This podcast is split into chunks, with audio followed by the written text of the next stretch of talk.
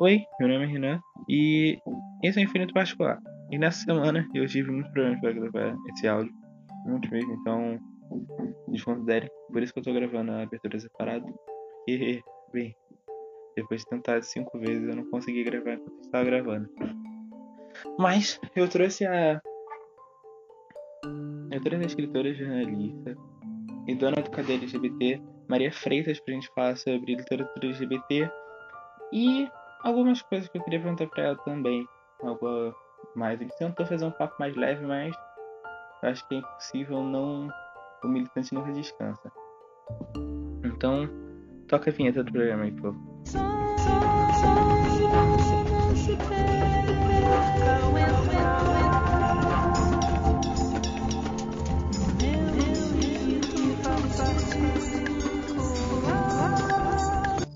Ai, ai, fala, vamos falar umas polêmicas aqui pra gente. Ah, louca.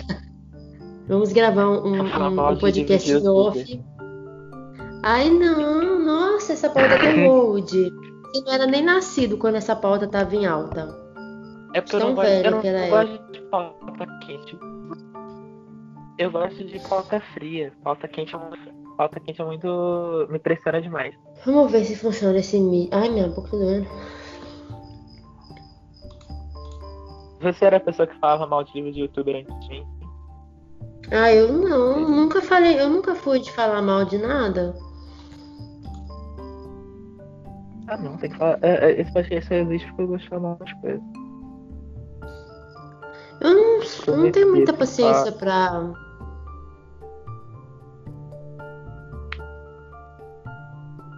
Muita paciência pra perder passando raiva. É, Eu tenho. Eu falar tenho mal dos outros não me dá nada, tipo. Vamos ver se dá pra. Tum, tum, Será que isso é Será que isso é a maturidade? Eu espero dia alcançar ela. Ainda não alcancei não, gosto de falar mal dos outros. Sabe que eu não sei. Aí você fala assim, não, desde que eu tinha 8 anos de idade eu não era assim. Não, é porque, tipo. Eu nunca. Tipo. Tipo, tipo, tipo, tipo, tipo. É. Não, eu concordo com tudo. Sempre que, sempre que alguém fala, repete muita palavra, tipo, tipo, tipo, eu vou cortando até, até eu acertar. Primeiro, parecer que foi lindo e linear. Ai, é que a gente começa a conviver muito com carioca.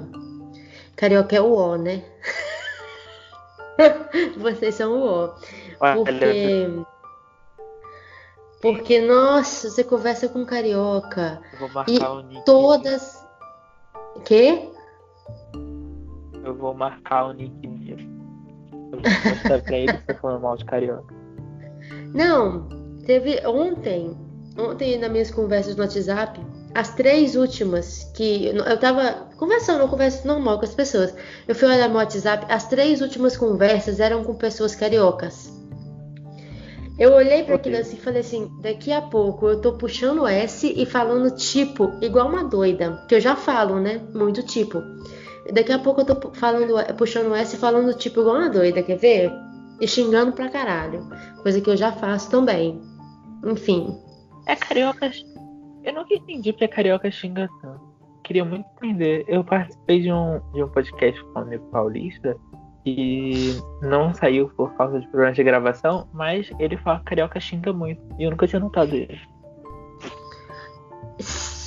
Então, olha, se você me falar um negócio com sinceridade, eu também não reparo.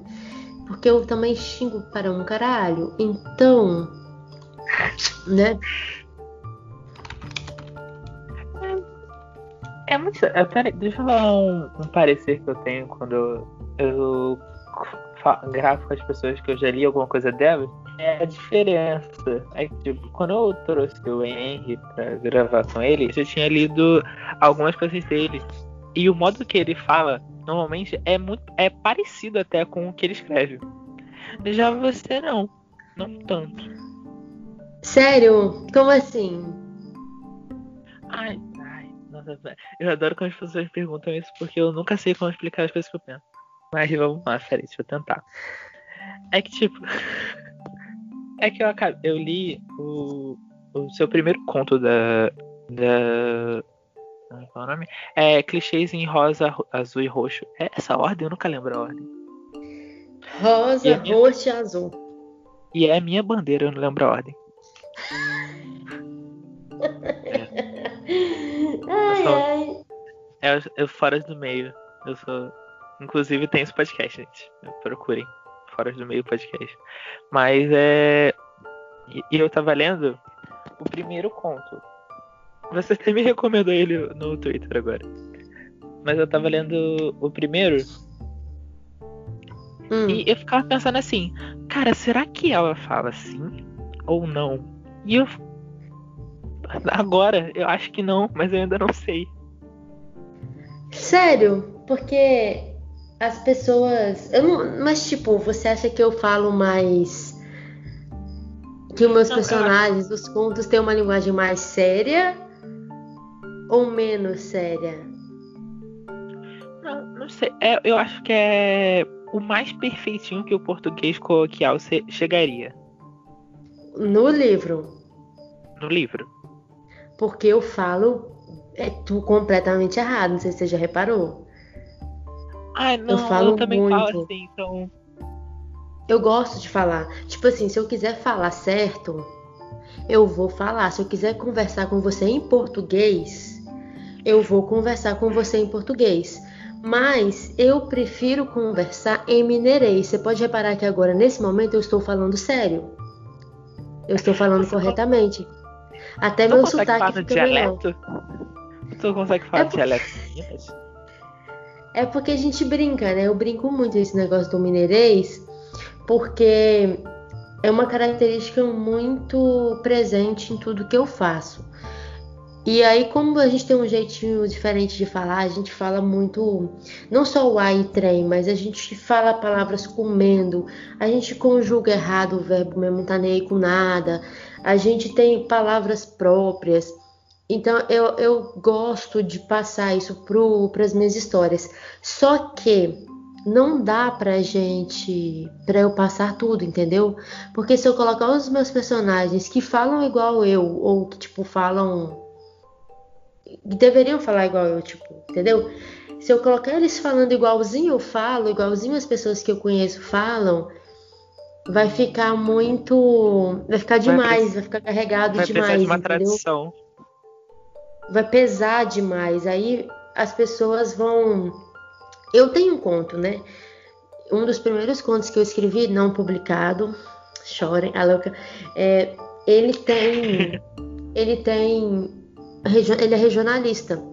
Porque assim, eu, a minha namorada e um, um amigo nosso que a gente tinha na época, antes de eu, eu queria ser escritor, eu já queria escrever, eu já estava tentando escrever um romance uma desgraça, gente. Que Deus me perdoe. Pi, uma, nossa, não era bom, não era bom. Enfim, aí a gente foi para incentivar isso, a gente criou meio que um concurso entre nós três de contos. Aí tinha desafios.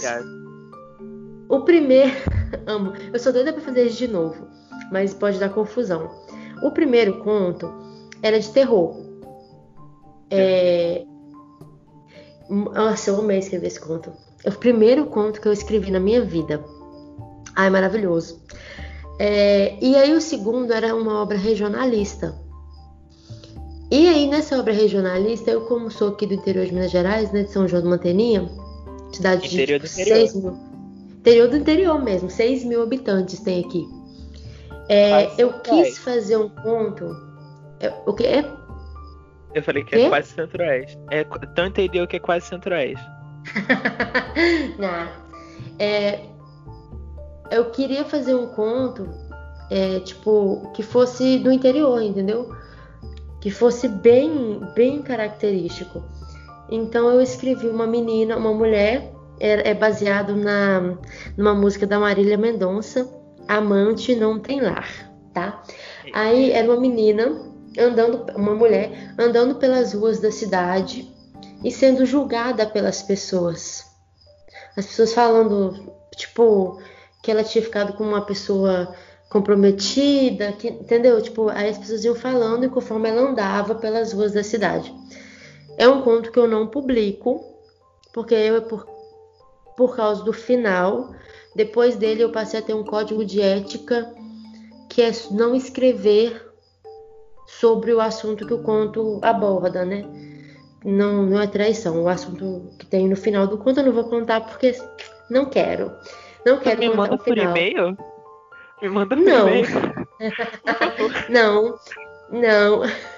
É, Aí, tipo, eu tenho um código de ética pessoal, assim, meu, que eu não escrevo sobre esse assunto. É, então, o conto não é publicado e ele não é publicável. Mas ele é bem regionalista, assim, as falas, a maneirinha mesmo da, gente falar é o que tem no conto. Se eu faço uma história assim, se eu escrevo personagens assim, exageradamente, é, fica muito carregado. Então eu preciso dosar. Às vezes eu coloco uma expressão, um jeito de falar. Todos têm o ai, todos. Alguns têm trem. Eu não, eu não costumo usar trem em todos. Raramente eu uso, por exemplo, sou, que a gente usa aqui muito. Ah, não sei o que sou. É, mas eu vou usando assim. De um jeito mais. é, como que eu falo? Um, um mais... mineirês mais possível, um mineirês mais higienizado. É, entendeu? Porque também eu tenho uma outra questão. O meu mineirês, ele é o meu mineirês daqui, daqui do leste de Minas Gerais. Então ele tem um pouquinho de. A gente está no leste, então a gente tem um pouquinho do Espírito Santo, que por consequência tem um pouquinho do Rio de Janeiro, que tem um pouquinho da Bahia. A gente, a gente fica aqui em São João, a gente é, é fronteira com o norte do Espírito Santo, né?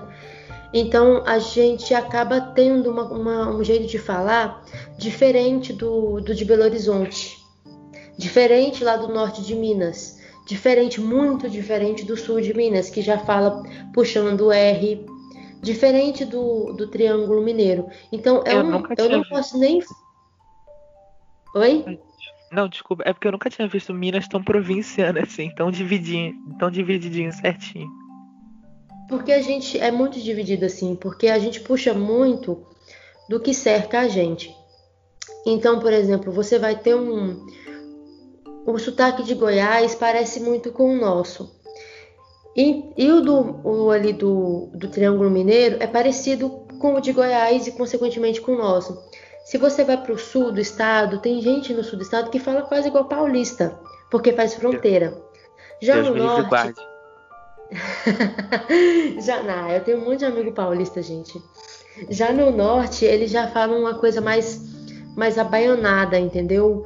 Puxa mais, dá uma cantada maior na hora de falar as palavras. Então eu não posso simplesmente falar para você que a maneira como eu escrevo é, Minas Gerais e o- a forma das pessoas falarem e a cultura desse interior que eu vivo eu não posso falar que ele é que ele representa nem o estado inteiro. Quiçá todas as cidades pequenas do país que são completamente diferentes é, entre si. Mas, porém, contudo, no entanto, a gente tem muito pouco, né? Gente escrevendo cidades do interior, histórias que se passam em cidades do interior sem aquela aquela visão de cidade grande que a gente tem muito, né? É, uma visão de cidade grande de como é uma cidade do interior. E não é assim. A gente tem particularidades, a gente tem uma maneira de lidar com os outros diferente, uma maneira de estudar. A estrutura escolar é diferente. Pelo menos do que eu converso com as pessoas, entendeu? Então a gente tem. Eu sempre tento trazer esse tipo de coisa para as minhas histórias quando dá. Quando dá. Porque eu vejo muito isso, porque eu tenho, ah, ultimamente tenho tentado ler mais autores nacionais. E alguma coisa, assim, não quero criticar toda, todos os autores nacionais, mas criticando alguns. Quem, quem, quem é sabe, olha esse podcast servindo só pra eu mandar indireta, pra quem nem escuta. Mas é, eu Nossa, tenho uma foi- coisa que. Eu, eu tenho uma coisa que me irrita muito quando autores nacionais escrevem é, achando que a gente tá no- numa cidade americana com um personagem chamado Charlotte e, e Benjamin num- numa cidade que, assim, eu entendo o o criar, né? Porque eu não tenho pé no chão para escrever. Mas você vê que a, a obra da pessoa é toda esperada em um em obras americanas. É como se ela escrevesse um clichê americano do Brasil. Hum, é. Eu não, não, sou capaz de opinar, né? Aquelas. É, mas eu Maria. acho que a gente tem um. Ah. Em cima do muro. A famosa. Sempre. É, não, mas é porque eu acho que a gente tem uma cultura muito americanizada hoje, principalmente autores jovens, que a gente vê muita série, a gente consome muito conteúdo lá de fora, sabe?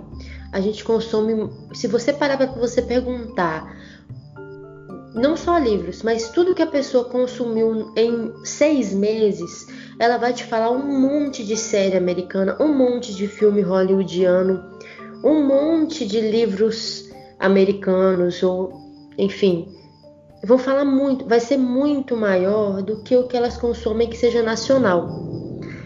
E meu vizinho ligou a moto ali, só um minuto. Não, tranquilo. Enfim. Tranquilo. Tranquilo. É podcast precário. então eu acho que as pessoas, às vezes, a gente tem uma tendência a espelhar o que a gente está escrevendo naquilo que a gente consome e não tanto na realidade que a gente vive, que a gente está inserido. Entendeu? Às vezes, talvez até por uma questão de, de referência, é de referências assim, uma questão cultural. A gente às vezes acha, e é um pensamento que eu percebo assim, às vezes a gente acha que o que a gente vive, o que a gente viveu, o que a gente conhece, a nossa história, ela não tem um valor valor suficiente para ser lido, entendeu? Para a gente escrever sobre as nossas histórias para os outros. Então a gente acha que a nossa escola é sem graça, que a nossa cidade é sem graça, que a nossa família é sem graça, que a nossa casa é sem graça, que a nossa rua é sem graça. Sendo que o mais legal do, do, do livro nacional é justamente falar sobre uma rua que a pessoa, que o leitor pisou, sobre uma escola parecida com a que o leitor estudou. É muito fácil, assim, é muito fácil. A maioria dos leitores dos meus livros que falam para mim, Maria, eu me senti muito é, contemplada pela sua história. Muito disso é por causa da ambientação, entendeu? Que é uma ambientação em, em, em, lugares parecidos com aqueles que a gente passou, entendeu? Em lugares possíveis lugares possíveis. Porque eu, eu vejo isso quando eu leio. Eu li coisas suas tem pouquíssimo tempo. E é muito possível aquilo acontecer. Cenas muito reais, eu diria. Até quando, quando são coisas mais fantásticas, são muito possíveis de acontecer porque é ali. É a rua que você conhece, é, é a escola que você estudou a vida toda que você conhece. Todas as pessoas estão ali. Não tem como você mudar aquilo. Sim. E quando eu, é, eu notei isso, agora eu tô falando mais como. Não como o Renan que tá te entrevistando, mas como o Renan que leu essas coisas. É que você faz o trabalho muito bem de, de ambientar as situações. Porque. Desculpa, tro... Tá bom, não. É porque. Tum, tum, tum, minha, mãe tá, minha mãe tá pegando. Minha mãe tá entrando. Dá oi. Você ouviu minha mãe dando oi? ouvi não, tava. Eu parei. Foi baixinho. Ah, tá. Ela deu oi, mas. Não. Oi pra sua mãe. Beijo pra ela. Ela te mandou um beijo. Aquelas. Ai, pra todas as mães que estão ouvindo esse podcast, a louca. Cadê a louca? Ah, enfim. Peraí que eu tô. Só deixa eu esperar minha mãe sair pra eu poder fechar Vamos, a gente, a gente, a gente vai. Coloca um sobe som aqui. A gente coloca uma musiquinha de Dia das Mães, que foi há pouco tempo, né? A gente fala. Ah, porque assim, vamos falar a verdade. Sempre que eu tento gravar alguma coisa quando eu tô na casa da minha mãe, ela invade. É impressionante. É, mãe, acho que a minha mãe fala que depois que eu vira mãe, você não consegue mais ficar sozinho. Então, Eu sinto que ela tá em todos os lugares que eu tô. Todos. Ai, mãe é tão bom, gente. Tão bom quando a gente tem uma mãe legal, que invade nosso quarto, que invade nossas gravações. Então, não é meu quarto. A gente. Minha casa, minha casa está em obra. Ai, Metade da minha casa está em obra. Então, revelações. então ficamos todos no mesmo quarto. Vamos lá, só deixa eu. Hum, Eu fiz. Eu tenho perguntas separadas pra você, porque eu tô. Desde o dia que eu te mandei mensagem falando assim, oh, então vamos gravar? Tudo bem? É, eu humildemente eu chegando, oi, tudo bem, então. Você poderia, por obséquio, se não for incomo- incomodar a sua grande agenda, gravar comigo. Ai, Deus, grande eu tô- agenda, tô- foi ótimo. Eu tô revelando a imagem que eu tenho de você. Ai, esses dias, menino, o Nick tava me falando isso, que as pessoas devem, tipo, ter uma visão minha de a autora. E eu fico, Sim. gente, pelo amor de Deus. Eu sou uma pessoa completamente da Completamente roça, entendeu? Eu sou deslumbrada pra caramba. Então, assim, me convida. As pessoas que vêm conversar comigo, eu fico bobada. Sério. Eu sou Sério? Eu muito, fico- muito da roça. Eu fiquei assim, porque você me deu um WhatsApp muito fácil. Eu fiquei tipo assim, meu Deus, o que tá. É o número certo? Gente, todo mundo. Gente, meu WhatsApp é a coisa mais fácil de você conseguir no mundo. É a coisa eu mais fácil. Eu fui te stalkear, tem. Eu achei uns três lugares diferentes seu número. Tem, tipo, no Então. e-mail que o LGBT, cadê LGBT mandou. Tem no, no seu site. Em todos os lugares tem seu Então, nome.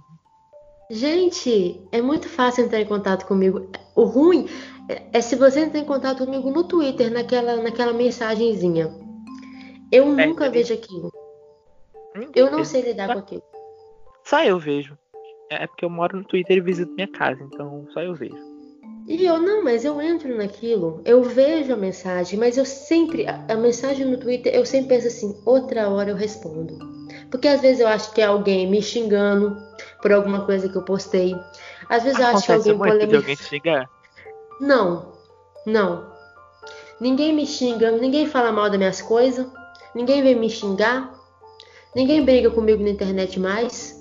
A última vez que eu briguei na internet com alguém foi em 2016, por causa do Bolsonaro. Nunca mais.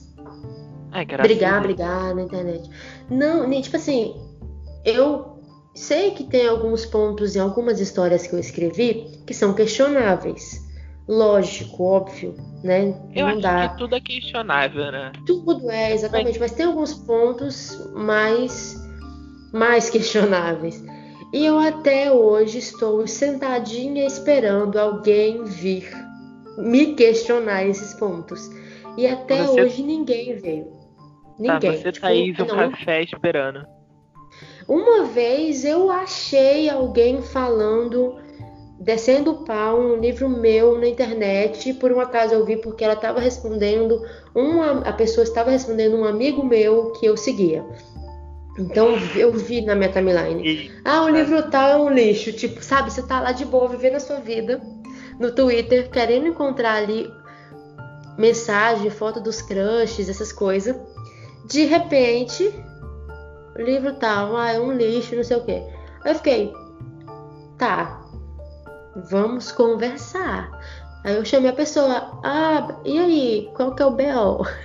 Entendeu? você, a pessoa- você é muito maduro, eu teria chorado. Eu teria só sentado chorado. Senta no Não, cantinho. não. Não, fofo. não, não. Tem, tem coisas assim que me, me, me afetam muito. Não vou mentir pra você. Só que a- o meu maior objetivo como, como escritora é escrever coisas, histórias onde as pessoas consigam se ver. Então, se eu escrever uma história e alguém virar pra mim e falar assim, Maria, esse personagem aqui está mal representado. Esse personagem aqui, ele está estereotipado dentro, né, de, de questão X ou Y.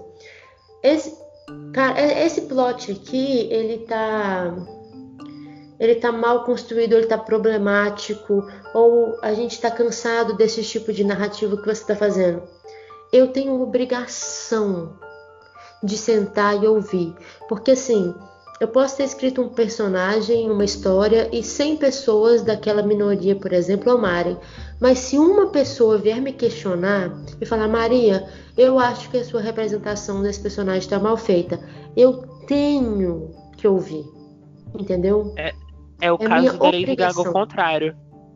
Que a Lady Gaga disse que 100 pessoas dentro de uma sala duvidaram dela e uma acreditou, virou Lady Gaga. Você é o caso contrário. 100 pessoas gostaram, uma não gostou, vamos rever isso aí. Não, mas é porque assim, a gente às vezes a gente se esconde atrás das pessoas que gostam da gente e mantém os erros. Entendeu? Eu não quero ser uma pessoa que escreveu algo problemático aqui e amanhã vou escrever a mesma coisa problemática de novo. Entendeu? Sabendo que é. Então, se a pessoa tem uma crítica a fazer, ela faça, especialmente de forma educada. Ninguém precisa, sério, não precisa ir na internet ou em lugar nenhum, espaço nenhum, falar mal das minhas histórias. Nunca vi, felizmente, só essa situação que eu tô te contando, mas não precisa. Pode vir falar mal Manda comigo mesmo, entendeu? E eu vou, provavelmente Manda vou falar mal junto com você. Vou falar mal junto com você. Que às vezes eu mesma já sei é. os problemas, entendeu? É Tem aquele, coisa que é eu fico sentada esperando uma listinha. Esse problema aqui ninguém nunca falou. Que é, eu fico sentada esperando, sério. Tem coisa que eu fico tá sentada esperando até hoje. As pessoas falar. bater o bingo, fechar o bingo. Não, isso aqui ninguém falou ainda. Calma, vamos lá. Uma coisa. É, é aquele meme do Twitter. É, com, é, comigo ninguém contra mim até eu. Principalmente eu. Não, Mas eu é tenho, porque a eu gente. Tinha, tá...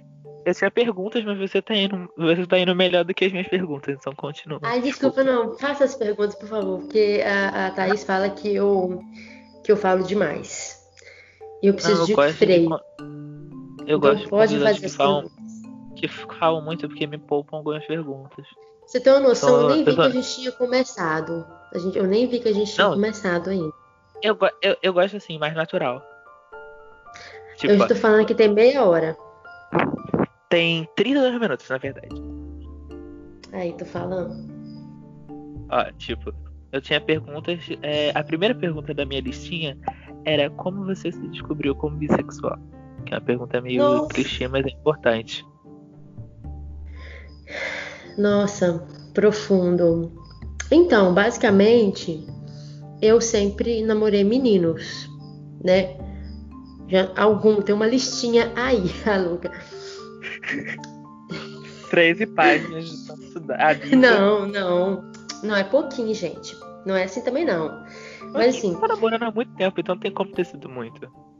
É, tô namorando já tem, já tem quase oito anos, né? A mesma pessoa. Aí. Aí Sou... eu tenho. Eu tinha. Você quer que eu fale quantos anos eu tinha quando você começou a namorar?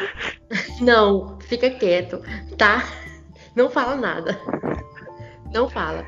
Eu já sei tá? É, eu me sinto muito velha, tá? Eu já me sinto muito velha. Eu vivo mandando GIF de velho para as pessoas em todos os lugares, em todas as oportunidades que eu tenho. Então, assim, me respeita, tá? Respeita a minha dor nas costas. É, então, eu, nam... eu namorava meninos, tipo, namorava. Enfim, eu me apaixonei, na moral, assim, muito, muito quando eu era adolescente, por um menino aí e tal. Pedro aí na tua vida, uns Pedro e uns Henrique na tua vida. Tive, tive. Quem pegou, pegou, quem não pegou, vai ter. Pior que eu tive, tive. Aí, enfim. Deixa, deixa, deixa, não vamos revelar nada não, vamos deixar aqui no ar. Então eu, eu tive o meu, eu tive o meu Henrique, só que não um Henrique melhorado, né? Não foi um Henrique melhorado. Tenho que registrar isso aqui. Foi um Henrique. É melhor registrar que Robert. É, mas enfim, não, pela, não, não é melhorado mesmo, mesmo, mesmo, mesmo. O Henrique é muito, muito bom. É, nossa senhora, imagina o Henrique na nossa vida. Enfim, né? Voltando aqui. Não, fico triste. Ai, todo mundo fica. Mas então, aí aconteceu, acontecia que eu sempre tinha essa coisa. Será que eu gosto de meninas?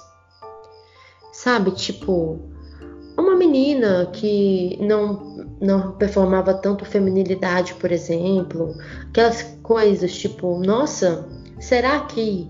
Mas o pensamento nem se concluía na cabeça, sabe? Eu cortava o pensamento antes dele se concluir. Mas aquilo, obviamente, ficava na minha cabeça. Então eu começava a, a pensar muito sobre isso não, não em relação a outras pessoas, em relação a mim, porque essa questão de outras pessoas também é um, um, um outro assunto, né? Mas em relação a mim, o que eu sentia é outra conversa que tem a ver com a questão da sexualidade, enfim, vamos voltar aqui para a questão inicial. E aí, é, sempre que eu sentia vinha esses questionamentos, eu cortava e logo emendavam uma paixonite, um crush em qualquer menino que tivesse me dando bola, sabe? Não tipo assim, recomendo. Assim, não recomendo. Não recomendo mesmo, tá? Vou pôr um arco-íris aqui. não façam isso, você, meninas. No seu Instagram que você acha que vai, ah, vou dar uma bola pra ele porque ninguém me dá bola. Não faça isso. Uh -uh. Por favor, não façam isso, meninas. Não façam em casa. Aí, mas isso eram coisas que a gente, que eu ia guardando, guardando, guardando. Quando eu já estava na faculdade, eu, eu comecei a, a, pensar mais sobre isso, porque eu tinha plena convicção de que eu não me interessava por meninas. Por quê? As meninas que normalmente as pessoas falavam que eram as meninas bonitas e desejáveis, para mim era qualquer coisa, sabe? As menina Barbie, é, com todo respeito, é uma questão é, minha mesmo, não tô falando mal de ninguém não, mas tipo, meninas muito padrão, brancas, magras, não, nunca foi um negócio que, sabe, fazia meu coraçãozinho bater mais forte, né? Enfim. Eu tenho, eu tenho preguiça, na verdade, porque eu chego e eu já eu tenho desculpa para pessoas que são assim, eu não vou julgar, você não é, mas eu tenho um pensamento que aquela pessoa, ou A, vai ser fútil, ou B, ela vai se sentir muito, porque ela, ela já vai saber que todo mundo deseja ela e eu fico cansado. Eu não quero. Ah, sério? Eu nem chego nesse, nesses questionamentos, porque primeiro eu acho que não, sabe? Tipo, eu não acho que seja assim. Mas eu realmente não tenho atração inicial mesmo. Não tenho interesse inicial por essas pessoas. Real, assim, não tenho. Mesmo. Tipo, zero. Cansa. Cansativo. Só olha se, tipo, cinco pessoa... mil curtidas for... no motivo, eu fico, ai, Deus. Ai, não, não é, mas tipo, Isso. na minha, na minha época, que eu tinha a sua idade, um, pouquinho menos, não tinha essas coisas. Então era pessoal, mente, assim. Você mandava sabe? um ponto correio. sabe aqueles recadinhos que em festa junina sabe? Que a pessoa manda anônimo. Nunca recebi nenhum. Tá? Eu recebi Sou triste com isso até hoje. Eu recebi não Sou triste, tá? Por nunca ter recebido. Nunca recebi, fa... sou triste. Eu vou, tá? eu vou fazer um, um episódio especial especial desse podcast sobre recadinhos de festa junina.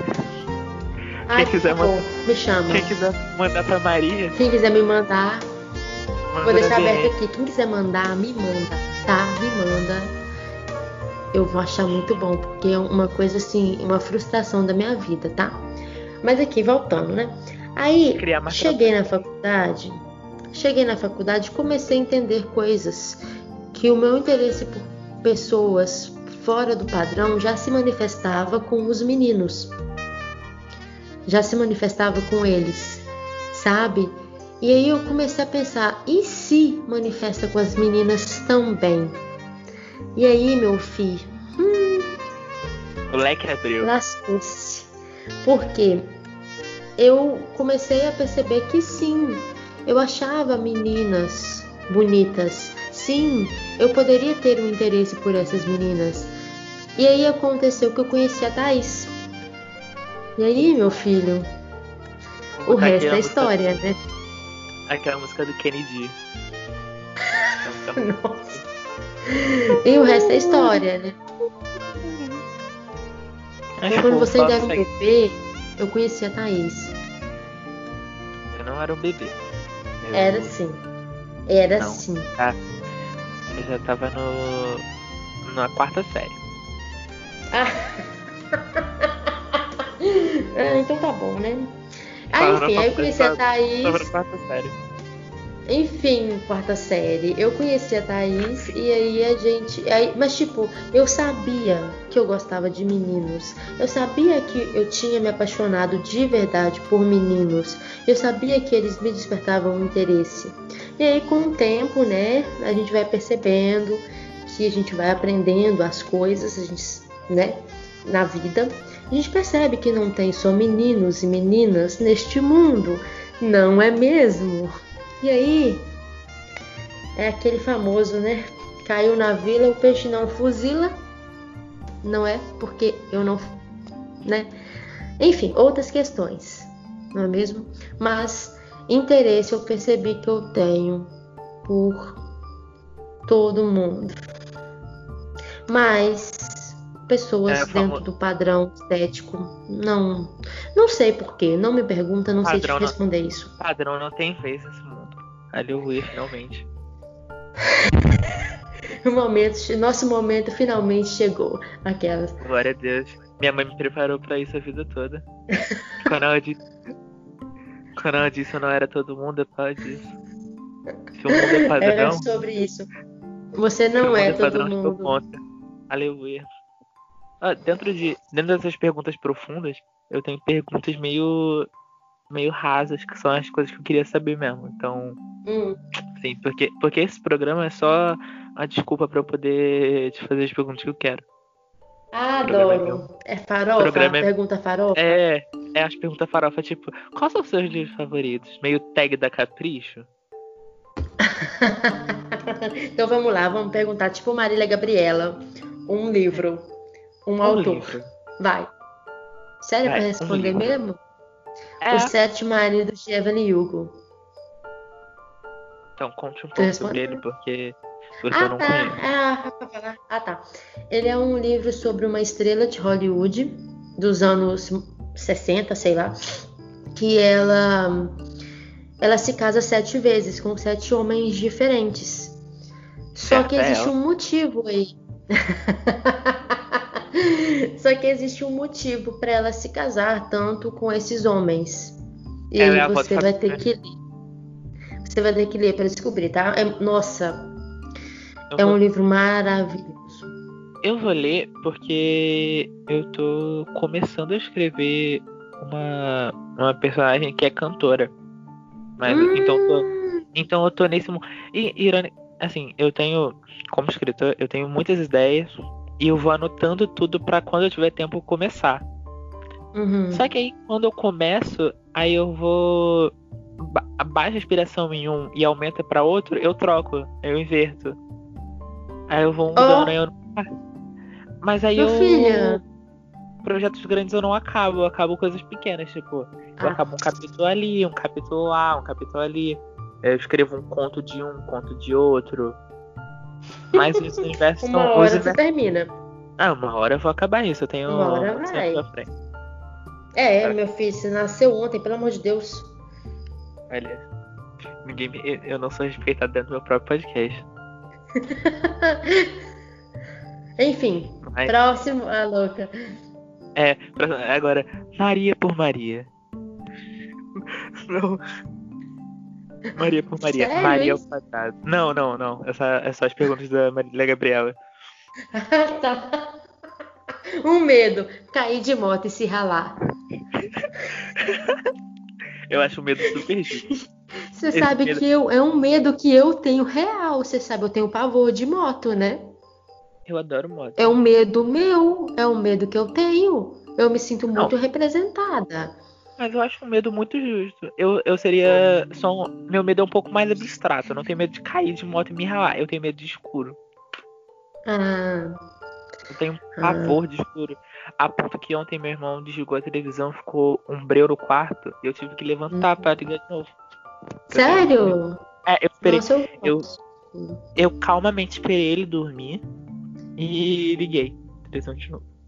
Aí depois Às vezes eu dormi. fico parado, às vezes eu fico parado no escuro, assim, sei lá, tenho umas ideias. É, é legal. Mas, Enfim. Eu tenho É, ideia. Mas você sabe o medo que eu tenho hoje em dia? Olha que coisa mais ridícula. Ter algum hit no Twitter e receber um monte de hate. Sabia?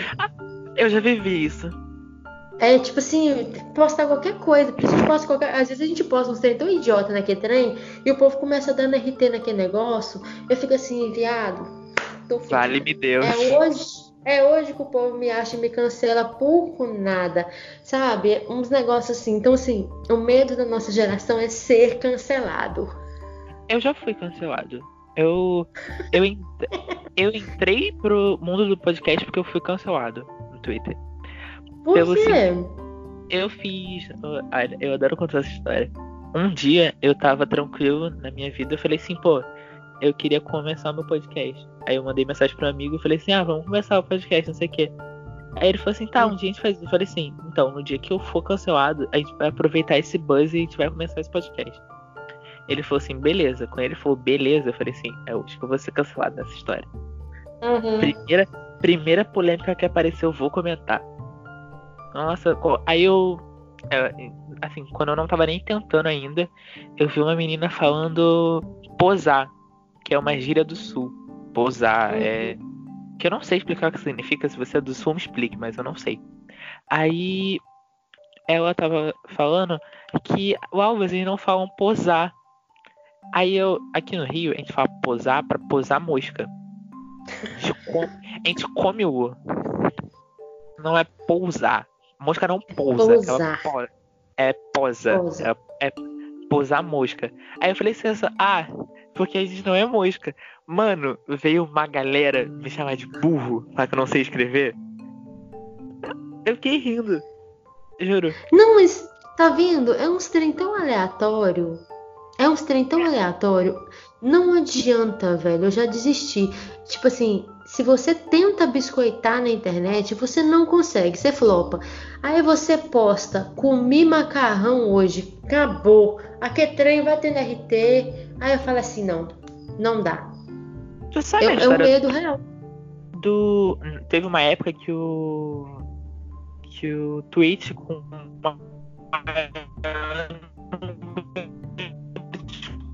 Curtidas. RT eram. Eu quero comer tic. Oi. Por favor? Deu uma cortada no seu áudio. Ah, tá. Peraí, deixa eu falar de novo. Teve uma época no Twitter que o maior hit era tipo um menino falando assim: Ah, eu quero comer chickens de frango, uma coisa assim. Não, nuggets de frango. Chicken de frango. Gosto assim. Mas Tipo- era um menino. Só queria comer nuggets. Aí ficou, ah, uau, 40 milhões de pessoas. Nossa, eu também quero. Tipo, você entendeu? Então assim. É, Não dá pra controlar, mas aí, Ludmilla, um beijo pra você. Esse é meu medo, baseado no seu. É irritar na internet e ser cancelada. Alô? eu, tinha, eu tinha essa pergunta aqui. Tá, quê? vamos lá, eu tenho. Eu, eu tenho uma listinha de perguntas, mas eu não vou fazer Tá, todas porque algumas você já Não, faz, eu adoro. Ah, tá. Três horas de podcast. Não, não são muitas. Eu tenho. Eram oito três horas de podcast, eu editei duas. Nunca mais. Mas vamos lá. É, o que te motivou a criar o KD LGBT? Eu acho que você já falou isso alguma vez no Twitter, mas eu queria e- é, imortalizar isso nesse podcast. Então, é, eu tava conversando com a Bianca, que tem um Instagram literário chamado Resenha de Unicórnio, sobre o fato de a gente não ter um espaço 100% focado em divulgação de livros LGBT. A gente tinha o, a gente tem ainda lá é, o Eu Leio LGBT do Felipe Cabral, só que era mais de resenhas, apesar dele divulgar bastante.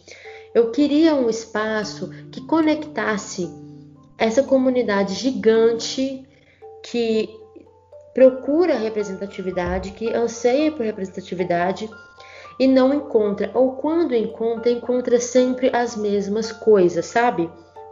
Os mesmos livros, as mesmas séries, as mesmos, os mesmos filmes, é sempre as mesmas histórias. Então, é sempre eu... você é lésbica, azul, azul a cor mais quente. Ai, Ou aquele.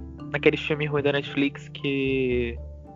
Puta que pariu, parece que não pagaram um roteirista. Deixaram. Jogaram no shuffle e criaram um roteiro. Qual? Sério, nenhum. é- Ai, não quero falar mal hoje não. Mas tem um filme que é ah, ruim. tá. Não Ah, quero, eu, tá. vou, eu vou deixar pra um dia que eu for falar mal. É porque esse episódio é Não especial sei, de não mês do vi, orgulho. Esse especial Ah, é, tá, então- é- Não, não, eu não- falar eu mal, não. Não queria falar mal hoje, então. Não, Mas tem uns que são muito ruins. Você Não, sabe. mas assim- É, quem, quem tá ouvindo sabe o que eu tô falando. Mas assim, eu não. Não, é, não era porque eu tinha alguma coisa contra essas histórias, sabe? Mas é que é meio cansativo. Todo ano você vê os mesmos livros sendo recomendados. Você entende? Chega- Dá junho, junho. chega junho. Lista de cinco livros com- LGBT pra você ler. Os mesmos livros. Parece que a pessoa pega o post de 2019, 2018 e colou em 2019, sabe? Isso Parece que me, minha me quando fez incomodava. aniversário. Tem uns três, Então, tem uns três anos que ela só compartilha assim, o mesmo post que ela fez no Facebook. É, tipo um professor que eu tinha que compartilhava sempre a mesma coisa pra todo mundo em todo aniversário. Natasha, Graça de Jesus na sua vida. Todo, todo mundo que ele seguia, todo aniversário, o mesmo, o mesmo comentário. Então, eu pensei assim, tem, eu vejo pessoas falando, ah, eu não, não, não acho livros de homens bissexuais pra eu ler É, eu- né, nessa eu- época. Eu li agora. aí? Eu li meu primeiro em abril, acho. Então, aí você vê o seguinte, eu ficava assim gritando por dentro. Eu tenho um livro assim, que era o As Razões de Henrique, na época. Então eu ficava, meu, existem esses livros. A gente está escrevendo, existem autores independentes. Nós precisamos de um espaço onde a gente seja divulgado. Criei o projeto no meu Instagram, né, Maria Freitas Livros, criei esse mês. E deu um resultado muito bom. Também criei lá no, no YouTube, que eu tinha um canal e tal. Só que aí, eu fui, eu, Maria, comecei, voltei pro Twitter, comecei a interagir lá mais, e eu percebi que tinha esse espaço ali, sabe? Falei assim, ah, vou pegar alguns conteúdos que eu já tinha trabalhado e vou trazer pro Twitter. E aconteceu que no dia 5 de setembro, que é o aniversário oficial do Cadê LGBT, agora, é, eu, come, eu abri o Twitter. E poucos dias depois, teve aquela treta do Crivella na Bienal. E aí, meu filho, não tinha intenção de, de biscoito nem de nada. Peguei, sabia que ia ter eventos LGBTs no, de pessoas LGBT naquele fim de semana da Bienal. Peguei e fiz uma lista de eventos. Aí o pessoal começou a dar RT. Tipo, ah, Juan vai estar fazendo isso, Tati Machado isso, Clara Alves isso, sabe? Assim, Vitor Martins isso. Uma, isso, um post assim. Só fiz um. Falei onde estariam os autores LGBT, para quem quisesse apoiar, fossem ver os autores LGBT.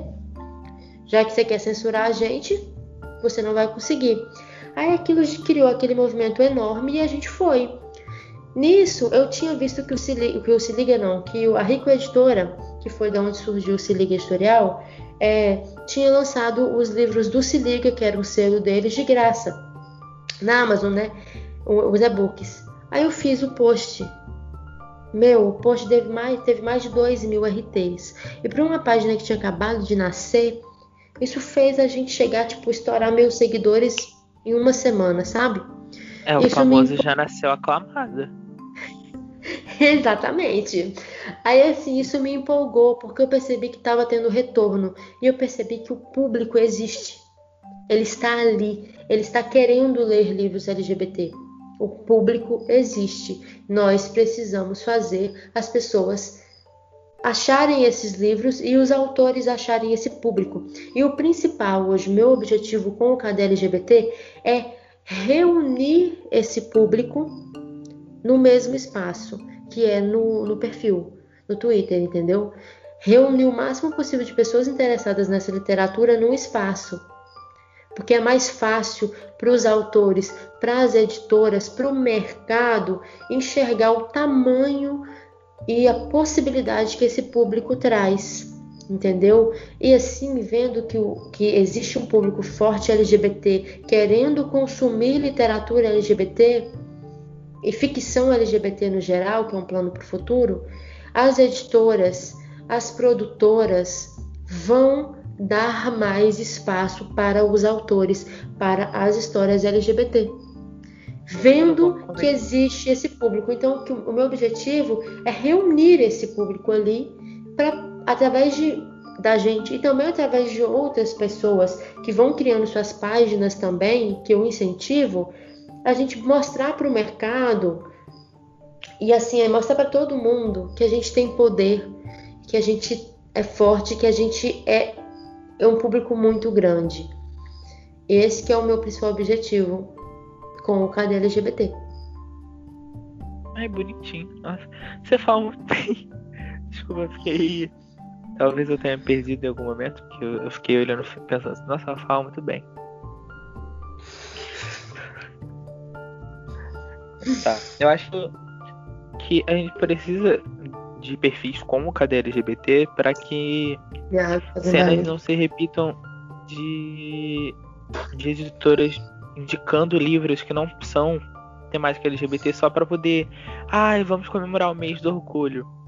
Igual Esse livro aqui com, tem um personagem a... LGBT que morre. Esse livro aqui tem um personagem LGBT que é amigo do cavalo, do cachorro do bandido. Vamos colocar ele é. aqui nessa lista, porque a gente nem tem livro suficiente para montar uma pilha de LGBT, porque essa que é a verdade, hoje, atualmente. Mas 20... não vai ser a verdade daqui a alguns anos. Eu tenho certeza disso.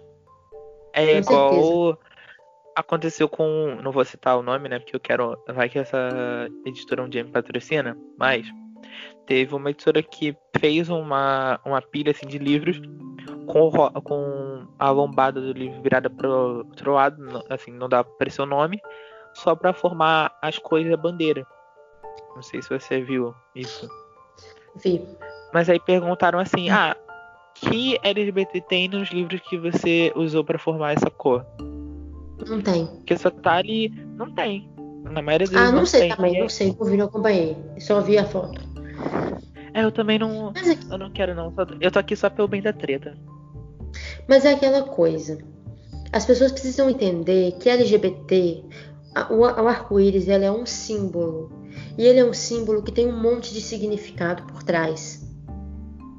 Não dá pra gente ficar aceitando as pessoas pegarem arco-íris e tacarem nas coisas e acharem que estão sendo super, sabe, gay friendly. Você não tá sendo, você tá, não, não tá apoiando orgulho nenhum colocando a sua bandeira, essa bandeira aí.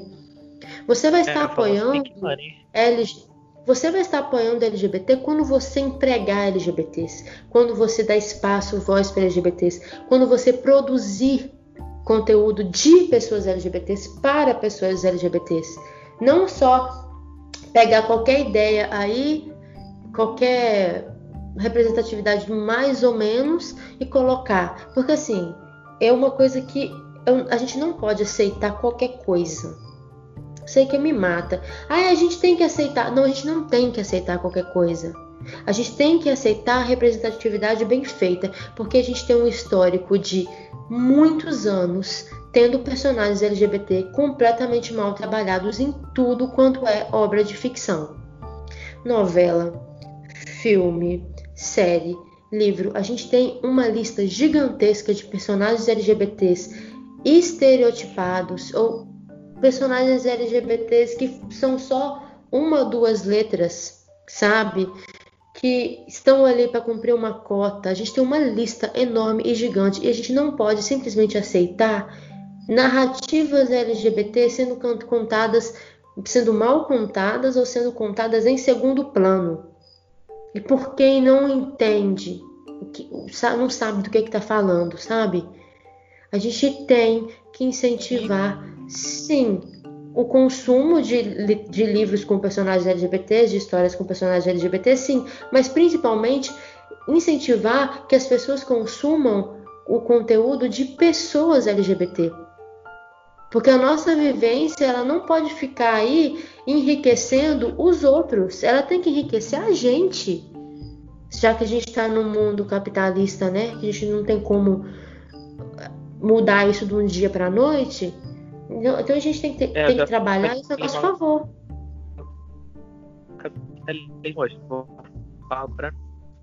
Não, eu tava. Você tava falando sobre isso no ter hoje, ou ontem, não sei. Todo dia pra mim é o mesmo dia, então. Quarentena, né?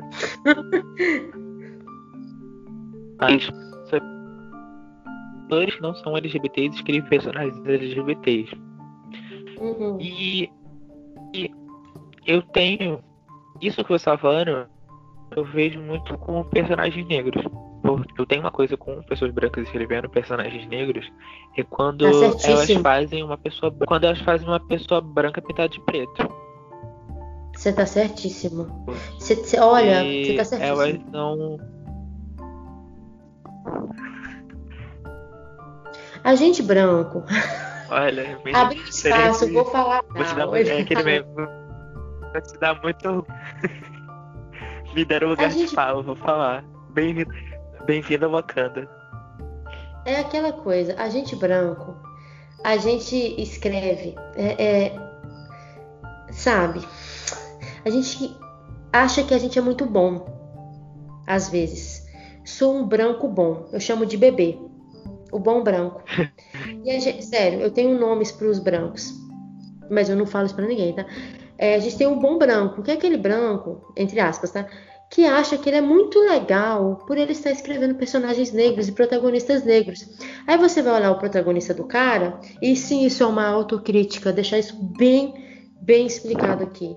É autocrítica. Eu critico Não é a mim mesmo em primeiro lugar sempre.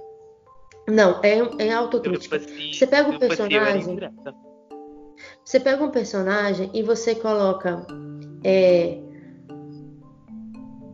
a violência de qualquer jeito. Você precisa colocar o racismo através de alguma violência verbal ou física para validar o seu personagem como negro. Cara, não, não dá. Check do negro. Raci- é, violência a partir do racismo, check 1. Check 1, exatamente. Ou você faz isso, você vai trabalhar um personagem e simplesmente é, não, não faz nada, não, não muda nada. Sabe, cara, eu tenho plena convicção de que eu falo sempre isso. Eu falo isso num texto que eu escrevi, inclusive. Eu sempre falo isso. Isso vale para personagens LGBT também. Sempre pensa assim: o personagem está andando numa rua no meio da noite, três horas da manhã. Um homem branco, hétero, cisgênero, vai andar na rua de um jeito. O pensamento dele não vai estar com, ele não vai estar com medo da polícia parar, de levar um tiro, de ser preso, de ser estuprado, de ser perseguido, de ser xingado, de apanhar. Ele não vai andar com esse medo. Ele vai andar no máximo com medo de ser roubado. Se você coloca uma mulher branca, ela vai ter outro medo. Se você coloca uma pessoa negra, ela vai ter outro medo completamente diferente. Se bobear, às vezes, dependendo da situação, ela vai ter outras precauções. Entendeu? Ela vai ter outras, outra, outras atitudes. Uma, pessoa, uma mulher branca, uma mulher negra, a mesma coisa. Uma pessoa LGBT andando na rua, ela vai ter outros medos, outras preocupações, outras precauções que ela vai tomar. Então, essas pessoas são diferentes. Não dá pra você escrever um, entendeu? Tipo, Um personagem trazendo isso que pregue um movimento homogeneizado. Todos eles Você- estão ali para o mesmo princípio. Todos eles funcionam de uma mesma maneira e não é assim. Não é assim. E eu acho que é uma falha que nós cometemos. Porque a gente quer escrever personagens negros. A gente quer. Eu quero. Eu vou continuar escrevendo. Eu vou, eu não, eu não, eu não, não vou parar de escrever. Desculpa, eu não vou parar. Desculpa, isso eu falo mesmo. Eu acho Só que, que a gente, acho que nem deveria parar. a gente vai errando mesmo, entendeu? A gente ou, ou, ou pesa a mão na violência, ou erra ali na questão de, de não trazer essas nuances, porque às vezes a gente nem conhece essas nuances, tá entendendo? Lógico que você tá entendendo, é óbvio. Mas eu acho que a gente. É óbvio. Mas eu acho que a gente tem que ir mesmo. A gente tem que tentar, velho. Eu não posso simplesmente falar, então tá bom, vou parar de escrever personagens negros, porque as pessoas negras não receberam meu personagem do jeito que eu queria. Ah, te catar, garota. Tem algumas autoras que assim. Eu não sei. Ai, tem a maioria, né? A maioria. maioria. Isso aqui me mata. É Isso aqui me autoestima. mata. Você tá querendo escrever sobre um personagem de minoria, você tá se você é hétero querendo escrever um personagem LGBT, você branco querendo escrever um personagem negro, e você não está disposto a ouvir as críticas dessa população, você tá errado, tá escrevendo pelo motivo errado. E se você for criticado por essa pessoa e você simplesmente, ah, então quer saber de uma coisa? Não vou escrever mais porque vocês não, vocês não gostam de nada, vocês não aceitam nada, não vou escrever mais. Você está errado. Você está escrevendo pelos motivos errados. Você escreve personagens diversos porque o mundo é diverso. Sabe? Não é porque você quer agradar alguém, porque você quer ter cotas no seu livro. Se você escreve para você ter cota, seu erro começou aí. Se você escreve para você quer aparecer na internet que é legal, seu erro começou aí. Você tem que escrever com verdade tudo que você faz, principalmente quando você vai falar sobre a vida dos outros, sobre a vivência dos outros. Se não tiver verdade, cara,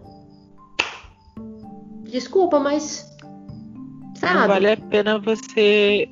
Se você não tem verdade naquilo, não vale a pena você começar a ler. Eu escrevo muito pensando nisso.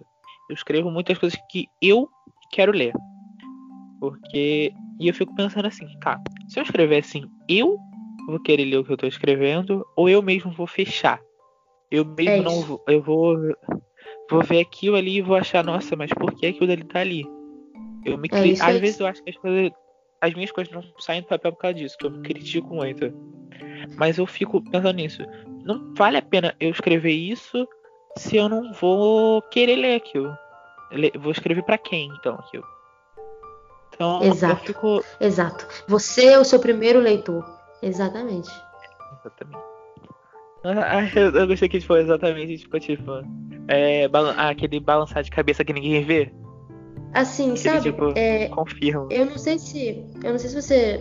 se- Não sei se você reparou, mas eu, eu não falo muito sobre isso. Sobre essa questão. Nossa, tô com o nariz entupido. É, sobre essa Não, questão. Eu não falo muito sobre essa questão da. De representatividade negra, por exemplo, de brancos escrevendo personagens negros, justamente porque não é, não é fácil assim, tipo, porque é qualquer, qualquer coisa que eu falar, eu, eu vou eu vou pegar alguém, entendeu? Tipo, se eu falo isso aqui que eu falei com você no Twitter, desse jeito que eu falei, a quantidade de autor branco que acha que tá fazendo um favor escrevendo personagens negros, porque é, sim, tem gente que acha. Sabe por que que eu tô te garantindo isso? Porque eu já fui essa pessoa. Entendeu? Eu já fui a pessoa que estava escrevendo uma protagonista negra, a Cris, que é o meu amorzinho, que até hoje, graças a Deus, ninguém criticou, meteu o pau assim. Mas se alguém quiser e tá aberto, gente, pode criticar, eu não tenho problema nenhum com isso. Por favor, inclusive, critiquem se vocês acharam algum problema nas minhas obras, por favor. Metam o pau mesmo, falem comigo, que eu vou te ajudar, inclusive. É, mas quando eu escrevi a Cris, eu. Peraí, eu queria deixar claro aqui, se você achar algum problema na minha obra, me manda um e-mail meio carinhoso falando assim, olha, então aconteceu isso. Não venha muito agressivo pra cima de mim, não, porque eu choro. Dó. Não, eu não tenho problema, não. Pode vir agressivo mesmo. Eu tenho, Esses eu jovens. tenho um. Eu tenho. Olha. Mas desculpa, continua. Enfim, eu tava falando, é, quando eu escrevi a Cris, eu achava que eu tava fazendo uma obra super diferentona, porque eu estava escrevendo uma protagonista negra e gorda no interior de Minas Gerais. Eu estava arrasando na representatividade, porque livro nenhum, tá vendo aqui o, o tamanho da audácia? Tinha isso. Ah, a branca, né? A branca salvadora. A, não, a Branca Salvadora. fake Aí eu vou escrever os personagens negros, porque A ninguém tá própria Daenerys escrevendo. Salvando A todo mundo. Salvadora, Salvadora aqui, Rainha Libertadora. Aí o que acontece? A idiota, né? Por isso que eu falo, gente, tudo que eu falo é autocrítica. Eu tô me criticando eu mesma, entendeu? Eu critico a mim mesma, aquela coisa. É, quando eu, Eu parei, gosto- eu já tinha escrito o Quebra livro, já a, tinha bar- a publicado. quarta barreira. Eu gosto que O você quê? quebra- é, é uma conversa, você eu, eu gosto que é uma conversa você quebra a quarta barreira dentro de uma conversa. Amo.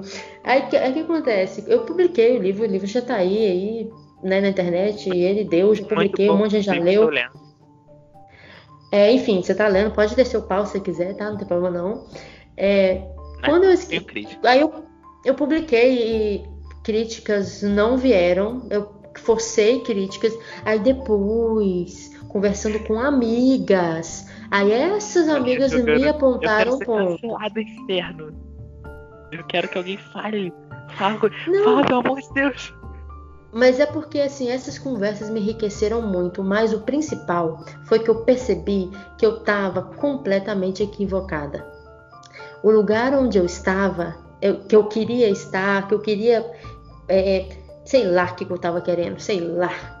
Só sei que eu, eu parei, refleti e falei: eu não estou encontrando. É, não é porque não existem livros com personagens negros eu não leio esses livros. Eu não procuro, eu não vou atrás, eu não divulgo. O problema não está que não existe, está que eu não procuro. Então, eu, eu, em vez de procurar livros assim, do jeito que eu queria ler, eu fui lá e escrevi. Entendeu? Aí o que, que eu fui fazer? Fui atrás para ler, para ouvir, para seguir as pessoas, para ver essas histórias. Se você me pedir hoje, e qualquer dia da sua vida você me pedir, falar, Maria, me fala aí um livro de personagem negra e gorda, eu nunca, jamais na minha vida vou te recomendar o meu. Eu não vou. Eu vou te recomendar o livro da Solane. Eu vou te recomendar o Reticências, por exemplo. Coração eu não vou te recomendar o também. Se eu li, li. É, você sabe, tipo, eu não vou recomendar o meu livro. Porque é o que eu falei no Twitter. É uma questão de espaço, Renan. Eu posso escrever. Se eu tiver uma preocupação, se eu tiver pesquisa aqui, isso pelo menos isso eu fiz. Eu pesquisei muito, eu li muito, eu seguia pessoas. Sabe, na época que eu escrevi a crise. Esse erro eu não cometi. O problema era o, o que estava por trás dessa vontade de escrever ela. Mas eu percebo hoje que eu me perdi completamente no que eu estava falando. Isso acontece muita, muitas vezes comigo. Ai, me perdi aqui, desculpa, vamos seguir. Mas enfim, basicamente, ah, isso que é a questão do espaço, lembrei. Primeiro, em primeiro lugar, em primeiro lugar, você tem a literatura. Primeiro, literatura negra é formada por autores negros, Pronto, acabou aí, tchau, beijo, não tem mais conversa. O mesmo vale para a literatura LGBT, e essa é a minha opinião. Literatura LGBT, gente, é formada por autores LGBT. Se você é um autor hétero, alo cis, LGBTQIA+, né? Bacana. Seja Mas muito é bem-vindo. Seja muito bem-vindo, escreva mesmo, eu vou te divulgar, vou te abraçar, vou te ajudar com o que puder, você vai me ajudar, nós vamos ser amigos. Vou te dar a carteirinha do vale, você vai bater o ponto. Você vai, porque a gente precisa de aliado. A gente não quer afastar aliado, mas o primeiro espaço, a prioridade, ela é do autor LGBT. Ela tem que ser do autor LGBT, ela tem que ser dentro do meu conteúdo, dentro das coisas que eu crio. Entendeu? E a mesmíssima coisa, principalmente mais importante, vale para a questão da literatura negra. E personagens importantes de você conhecer não são os que eu crio. São o que são, são os personagens que são criados por vocês. Esses personagens que têm que ser conhecidos. Entendeu? Se quiser conhecer o meu, beleza. Pode ir. Mas eu não vou ficar me vendendo em cima disso, não. Não vou. Eu me recuso. Porque eu, eu tenho essa recusa de ler. Não é uma recusa, é muito. São as minhas questões porque eu não, eu não me sinto representado quando alguém bota. É, cria um personagem negro, mas é aquele personagem negro miserável, aquele que não teve. Uhum. Passou por tudo que Deus, Deus no mundo poderia criar. Passou. Pera aí, Renan. E a não é representatividade. Tudo ali é estereótipo. Aquilo ali é tudo. Assim, Você está todo cortado. Algumas histórias muito boas, ferra. Uma e de gravação pra acontecer isso.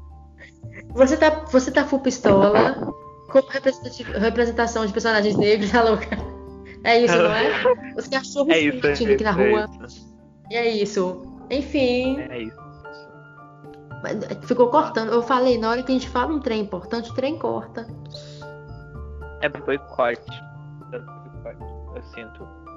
O Skype É te boicotou, é- também acho. É um. É uma grande empresa americana feita por um homem hétero branco que não, se, que não quer ser critica- criticado. Exatamente. Mas você Vamos vinha lá. falando de, de histórias de personagens negros miseráveis. É que, que eles não conseguem dar um momento de esperança para aquele personagem. Nem esperança, é só uma vivência menos estereotipada. Porque a gente vive atualmente, eu acho, numa sociedade que pensa muito assim: não, isso não pode acontecer, isso não pode acontecer, isso não, não é aceitável essas situações. Aí retrata isso. Mas não retrata o que pode acontecer, o que deve acontecer. Não fala Uau, então o que a gente pode viver, ou como a gente pode seguir. Eu penso muito isso. Eu pensei mais isso ainda depois que o Emicida deu uma entrevista, onde ele fala que a gente tem, a gente tá muito negativo. A gente entrou numa era muito negativa do, do que não pode, do que não deve mais acontecer. Mas a gente não escreve sobre o que pode acontecer e o que deve acontecer.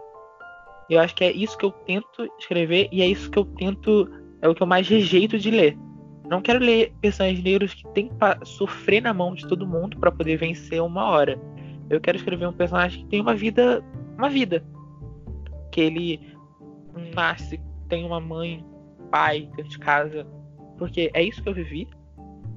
E é isso que e é isso também que pessoas negras vivem. A gente não é só fruto de uma família entre muitas aspas desestruturada que vive na na pior condição que a humanidade poderia chegar. E não é só isso. Fez sentido isso? Fez. Eu só tenho a agradecer isso que você falou, porque é muito importante isso. E nós, autores brancos, nós precisamos entender com urgência. Tô falando pra mim, óbvio, como você sabe. Sempre pra mim primeiro. Eu sempre falo pra mim. A gente precisa entender. E outras pessoas que escrevem minorias, que não é só a nossa dor que é válida. Não é só a narrativa da dor da pessoa negra que eu tenho que escrever sobre. A gente tem uma mania de achar, eu tenho uma mania de achar, tive muito, até mesmo em relação ao LGBT, que é só na dor que a gente é validado. Entendeu? Isso não é verdade. A gente é validado em tudo, nas bobagens que a gente vive, nas músicas que a gente gosta, nas pessoas que a gente ama, na, nos sonhos que a gente tem, nas coisas que a gente conquista na nossa família, nos nossos amigos. A gente não é válido só na dor. O que me faz ser uma pessoa bissexual não é a bifobia, é a minha existência. E falta para nós, autores brancos, entender que a gente não precisa fazer um personagem que tá lá só sofrendo na sociedade, entendeu? Só que não fazer parte dessa vivência, ter consumido obras de brancos escrevendo negros, fez com que a gente acreditasse nessa narrativa. Nessa narrativa do sofrimento. Nessa narrativa em que nós brancos salvamos as pessoas negras. E isso é assim. Isso precisa acabar. Entendeu? Isso precisa acabar e não, não, não vai ser comigo, não vai ser através da minha escrita que isso vai acabar. Vai ser através da sua escrita. Ou de Da escrita de outros autores, de outros autores negros, entendeu?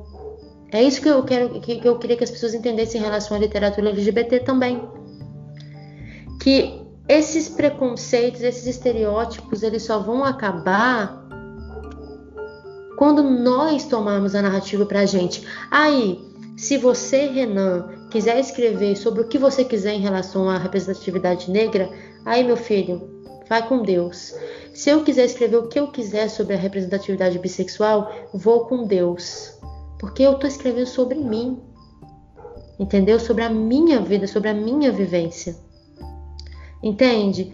E a gente tá tão cansado, tão cansado de outras pessoas falando por nós, É, algumas uma pessoas coisa- duplamente, que a É, gente acaba refletindo isso em outros. Você não acha que a gente acaba refletindo isso? Tipo assim, cansei de ler histórias com LGBT sofrendo. Aí, em vez de reclamar dos héteros fazendo isso, historicamente fazendo isso, a gente vai reclamar de uma pessoa LGBT.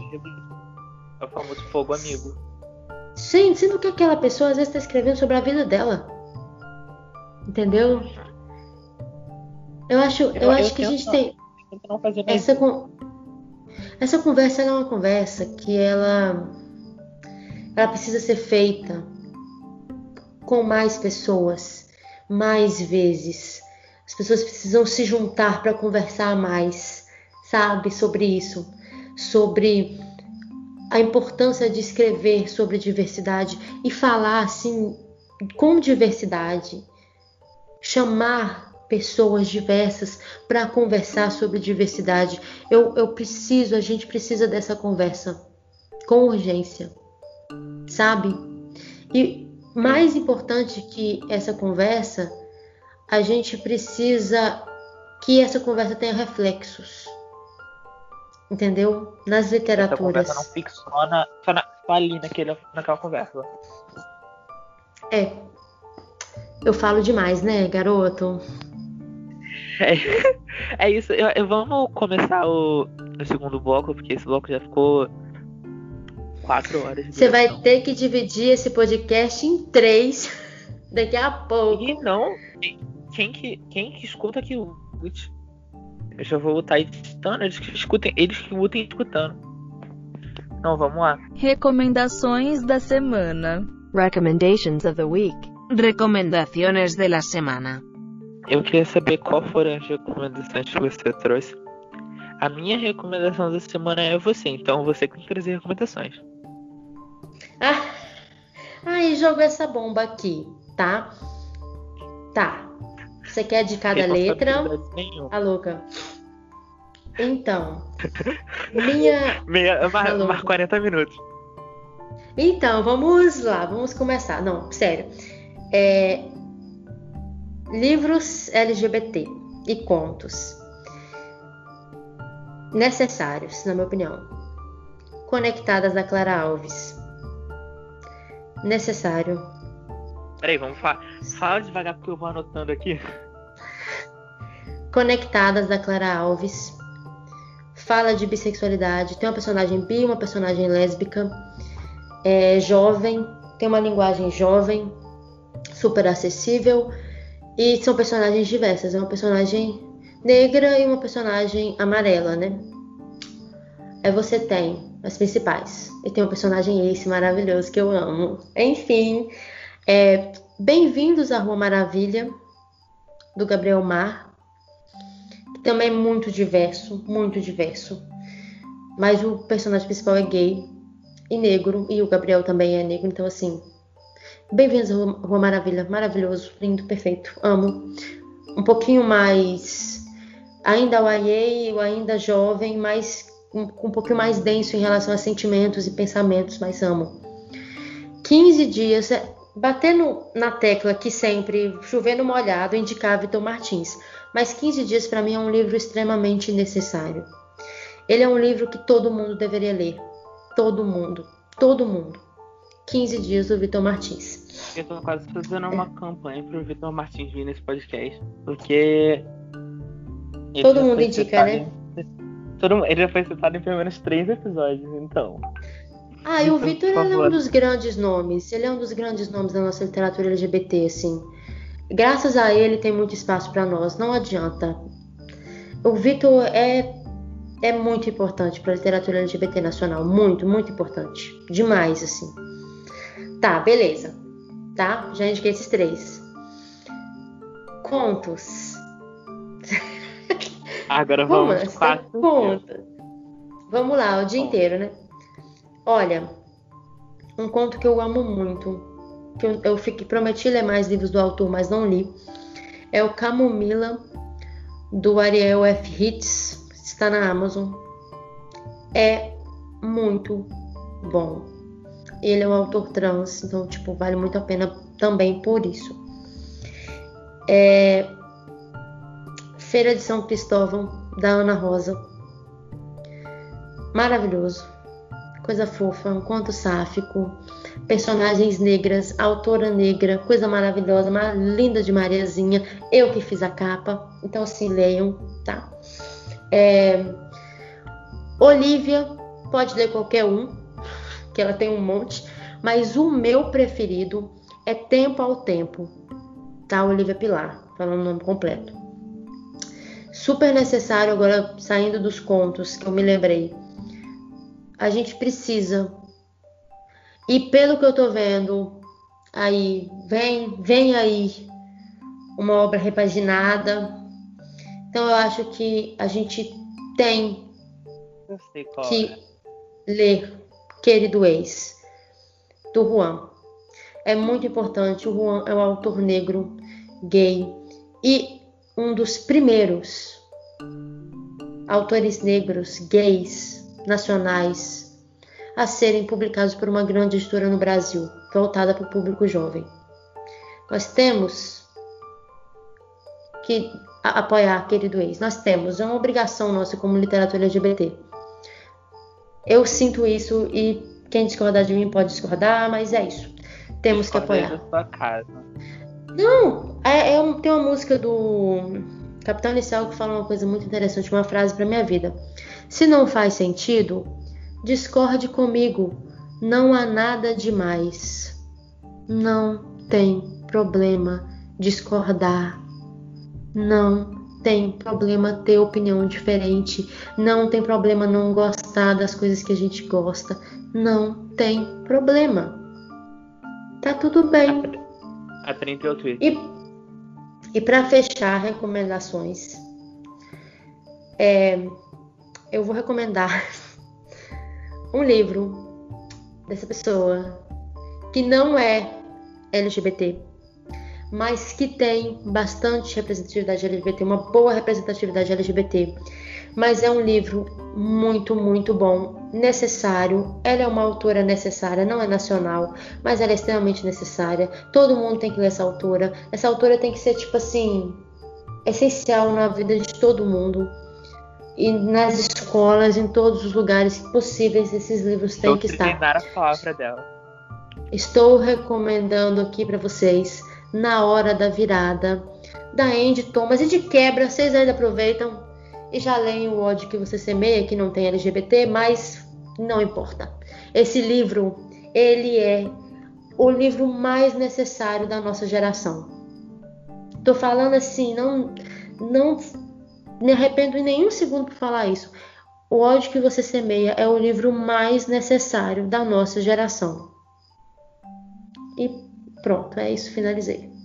É isso, essas indicações muito É isso que eu tenho pra dizer. Vai.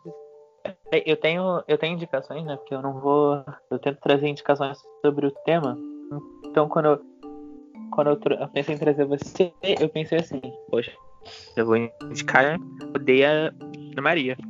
Mas eu vou, eu vou deixar aqui links pra você comprar é, do perfil dela na Amazon, porque não vou citar nada dela, porque ela tem muita coisa.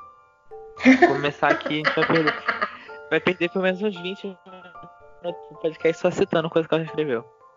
Enfim, né? Mas, é, não, eu vou citar uma- o, o conto do Koda, o Eu, Ela, Videogames e Muito Sobre Nós, porque eu li muito rápido e fiquei chorando no final. É muito bom, também recomendo. Nossa, eu fiquei, eu fiquei muito. No final, eu parei assim. Não que, assim, não vou dar spoiler do final, mas eu parou no final, acabou, eu fiquei tipo assim, ah, acabou. É fofo. Eu quero mais. Eu quero mais. fofo. eu fiquei tipo, eu quero mais, por favor, me dá mais, me alimente. Me alimente, é isso, é isso. É me alimente, me dá mais, escreve mais, eu quero mais. É isso. Também Você recomendo, é muito bom. acabar agora. Exatamente, essa é a sensação. Mas é, essa é a minha única recomendação da semana. Eu tô.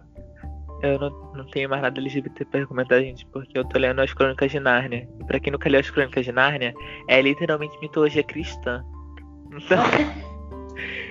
eu não tenho nada pra recomendar ultimamente. Eu não vou recomendar o Henry de novo, porque eu recomendo o Henry toda semana. É, tô cansado já.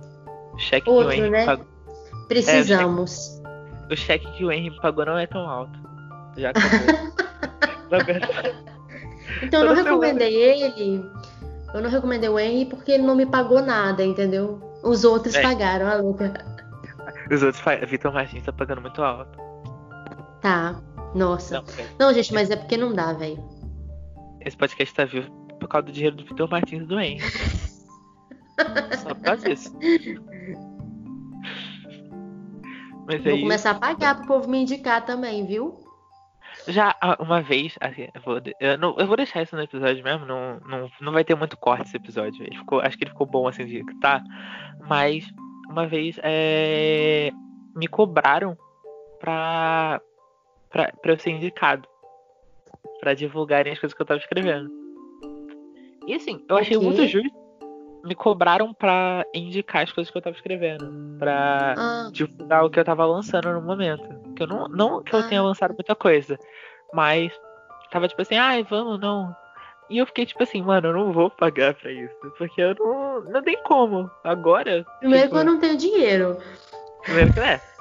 Nossa, eu fiquei tipo assim, é é porque na propaganda eles estavam assim, ai não, porque estamos pensando em indicar autores, nananana, vem na DM. Aí eu cheguei na DM e eles falaram assim, olha, a gente tem público tal, a gente tá cobrando tal, tal, tal. Por isso eu fiquei tipo, meu Deus. Tá, né? É, tá, A né? gente precisa ganhar o dinheirinho, né? Vamos fazer o quê, né? É, é, gente, por favor, não peçam pra pessoas, para escritores escreverem de graça, pague eles. É. Assim, eu não. Eu, eu sou capricorniana, então. Capricorniana, não, como capricorniana, eu não vou questionar as, as formas de tentar ganhar dinheiro das pessoas, não. Não, Tá louca. nem eu.